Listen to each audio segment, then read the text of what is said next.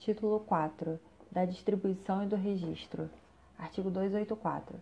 Todos os processos estão sujeitos a registro, devendo ser distribuídos onde houver mais de um juiz. Artigo 285.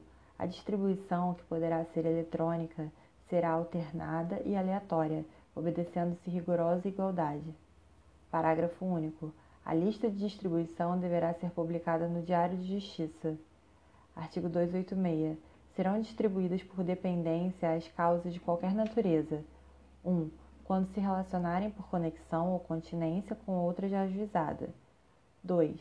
Quando, tendo sido extinto o processo sem resolução de mérito, for reiterado o pedido, ainda que em litisconsórcio com outros autores, ou que sejam parcialmente alterados os réus na demanda.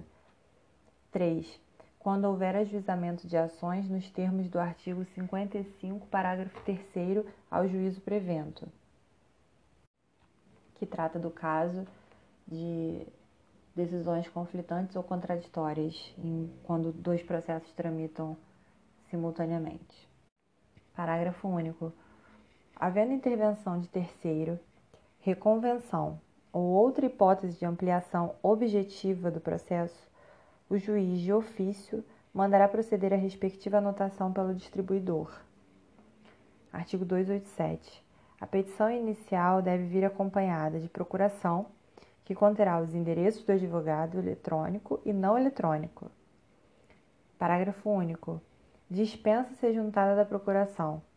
1. Um, no caso previsto no artigo 104 que trata dos casos em que o advogado pode atuar sem procuração para evitar preclusão, decadência ou prescrição ou para praticar ato considerado urgente.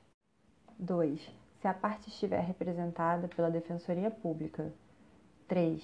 Se a representação decorrer diretamente de norma prevista na Constituição Federal ou em lei. Artigo 288.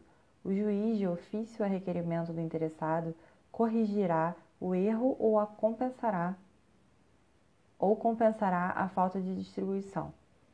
Artigo 289. A distribuição poderá ser fiscalizada pela parte, por seu procurador, pelo Ministério Público e pela Defensoria Pública. Artigo 290. Será cancelada a distribuição do feito se a parte intimada na pessoa de seu advogado não realizar o pagamento das custas e despesas de ingresso em 15 dias. Título 5 do valor da causa. Artigo 291. A toda causa será atribuído valor certo, ainda que não tenha conteúdo econômico imediatamente aferível. Artigo 292. O valor da causa constará da petição inicial ou da reconvenção e será 1. Um, na ação de cobrança de dívida, a soma monetariamente corrigida do principal, dos juros de mora vencidos e de outras penalidades, se houver, até a data da propositura da ação. 2. Na ação que tiver por objeto a existência, validade, cumprimento, a modificação, a resolução, a resilição ou a rescisão de ato jurídico, o valor do ato ou o de sua parte controvertida. 3 na ação de alimentos, a soma de 12 prestações mensais pedidas pelo autor. 4. Na ação de divisão, demarcação e reivindicação, o valor de avaliação da área ou do bem objeto do pedido.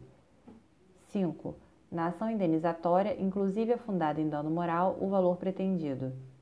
6. Na ação em que há acumulação de pedidos, a quantia correspondente à soma dos valores de todos eles. 7 na ação em que os pedidos são alternativos, o de maior valor.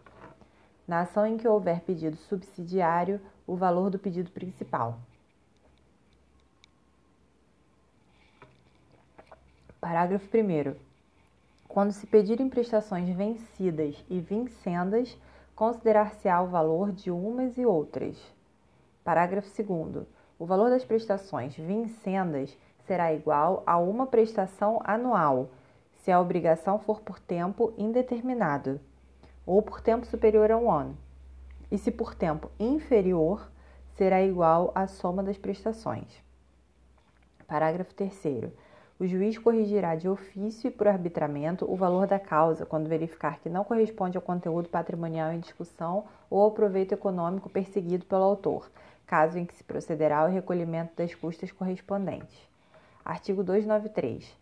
O réu impugnará em preliminar de contestação o valor atribuído à causa pelo autor sob pena de preclusão, e o juiz decidirá a respeito, impondo, se for o caso, a complementação das custas.